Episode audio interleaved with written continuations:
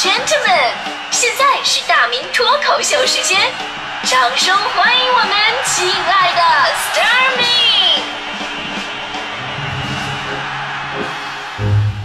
好，欢迎各位来到今天的大明脱口秀，我是大明啊。今天呢，咱们说的是小动作坏习惯。其实一直以来啊，我就有一点不太明白，就是人类为什么在翻动一些纸张的时候，就有的人就特别喜欢蘸这个口水，对吧？之前我看我同事发工资数钱的时候就这样，退先吐一口，然后他啪啪啪点钱，呃，过了一会儿再蘸下舌头，继续啪啪啪数。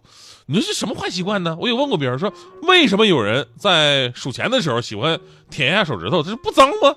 我得到的回答是这样的：他说，人类毕竟也是动物，动物就是喜欢到处用散播液体的方式来宣布他们对地盘的占领。真的，我我我个人是不太认同这种说法的，因为我从来不会这么做。我以前也试过一次，我蘸了点口水，退，然后啪啪啪数钱，钱数完了，手手指头口水还没干呢，一百两百没了。人最悲哀的事儿就是数钱钱没了，但是口水还在，所以我决定下次换零钱数。是吧其实咱们啊，今天说这个话题呢，也是跟这个坏习惯有关嘛。虽然说很多人呢都知道蘸着口水翻书啊、数钱呢不文明不卫生，但很多人还是会下意识的去做，并没有什么规章制度去管理这种行为，因为真的很难，也不好管的那么细。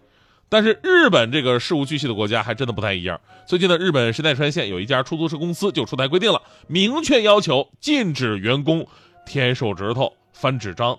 这消息爆出来之后呢，在网络上引起了巨大反响，大家伙的反应都是一样的：你管得太宽了，但是管得真对呀。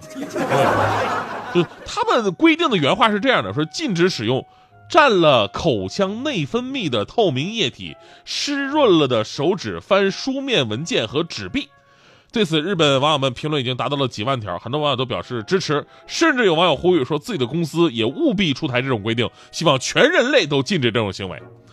其实之之前啊，这个日本已经有图书馆针对这个舔手指翻书的行为呢出台对策了。你知道，在某些的图书馆呢，就使用人数比较多的报纸类的区域，就有提醒大家说不要舔手指翻纸张的这样一个标语。如果沾上口水的话呢，会对需要长期保管的报纸造成损伤的。真的，咱们说这毛病吧，它说大不大，但是从健康传播的角度来讲呢，它说小又不小。主要吧是有这种习惯的人群真的是挺多的，就下意识觉得啊蘸点口水增加翻纸的摩擦力是一件很本能的事儿。我妈就是一个典型，我妈这个数钱也蘸口水，看书也蘸口水，我爸就特别嫌弃她的这种行为，因为被她蘸过口水翻过的书吧，我爸他就不好再蘸口水去翻了，对吧？所以我们家很多书都是买两本。他俩一人推一本啊！这是后来呢，我想给他们解决这个问题啊，这这不能不解决啊，这这不不，哎呀，怎么办呀？我我当时想了很久，但是现代科技帮我解决这个问题。有一天我买了一个 Kindle 电子书，我说妈呀，这电子书你以后啊不用再看那个纸质书了，看那个电子书就行。你平时喜欢看那些书，我都给你下载好了，你直接看就行了。我妈当时特别开心，拿过来退，开始翻页。然后后来我自己又买了一个 Kindle。所以在这里，我必须要危言耸听一下，就是各位，就是最好改一下这个坏习惯。你们知道古人有多少是死在这个习惯上的吗？有部意大利的小说叫做《玫瑰之名》，就是说一家这个修道院呢接连发生凶杀案，说这个主人公威廉修士猜测凶手是从《圣经启示录》当中啊得到的灵感，因此呢对修道院的图书展开了调查，结果发现凶手竟然是双目失明的乔治修士。他之所以这么做呢，是为了防止有人读到亚里士多德有一部名著《诗学》的下卷，因为其中包含了反基督的一些理念，可能会导致整个信仰大厦的崩塌。那乔治修士杀人的方法，就是在《诗学》下卷的书页上涂满了毒药，啊，只要读书的时候你有先舔手指头啊，再翻页的这么习惯的，你必死无疑。可见蘸口水翻书是多么的国际化，你知道吗？你就甭说欧洲，其实咱们中国也有类似的传说。三国的野史就有这么一段，我相信很多朋友都听说过。说这个诸葛亮啊，知道司马懿生性多疑，而且心胸狭隘。他有一个习惯呢，就是翻书的时候爱舔手指头，然后再翻书，对吧？然后呢，诸葛亮啊，死前就知道自己死后这个司马懿一定会来挖他的坟的啊，掘他的棺木。古人就这样嘛，深仇大恨，突然来鞭尸嘛。那会儿又不流行火化海葬什么的，是吧？也不能在坟头派重兵把守。怎么办啊？诸葛亮想出一招来，就让人在自己的棺材里边放了一本书，每页都写上“司马懿必死”啊，每页都写上“司马懿必死”，然后在纸上涂满了毒药。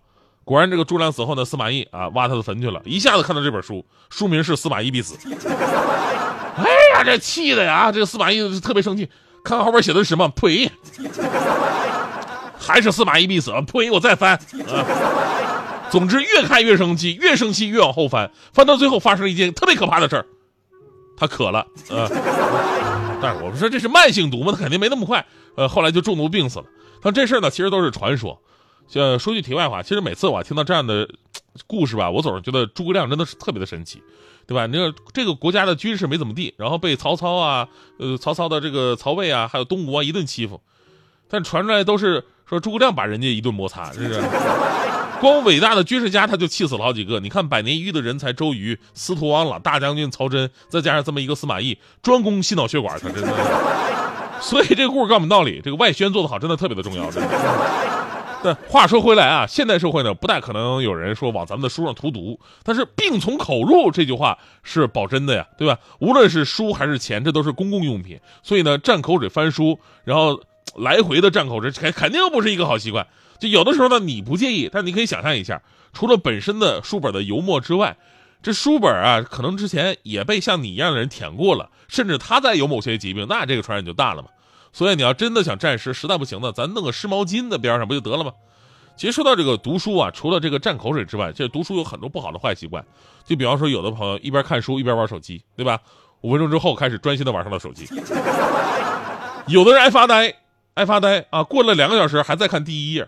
有的朋友呢是一边看书一边转笔，这个在图书馆特别的过分，真的，你要转的好也就算了，还总啪啪掉，一惊一乍的，整得我吧，我就在旁边，我盯着他看他转笔，什么时候能掉这个？最过分的就是一边吃零食一边看书，那家伙那点油全都抹书上了。然后呢，在在嘴里边嗦了一下，继续翻，对吧？你看书就好好看，你不说仪式感嘛，起码也要有个安静和读书的一个样子，否则你书里的内容你根本记不住，对吧？如果你有一些不太好的看书的习惯的话，你你会发现你看书的效率特别的慢。你比如说大迪同学，大迪同学我们都知道最近要这个 MBA 考试啊，MBA 考试，各位老师都严一点啊。天天跟他看书，天天跟他看，耳机里边呢放着歌，桌上放着零食，时不时还发发微信，要么就是玩玩头发。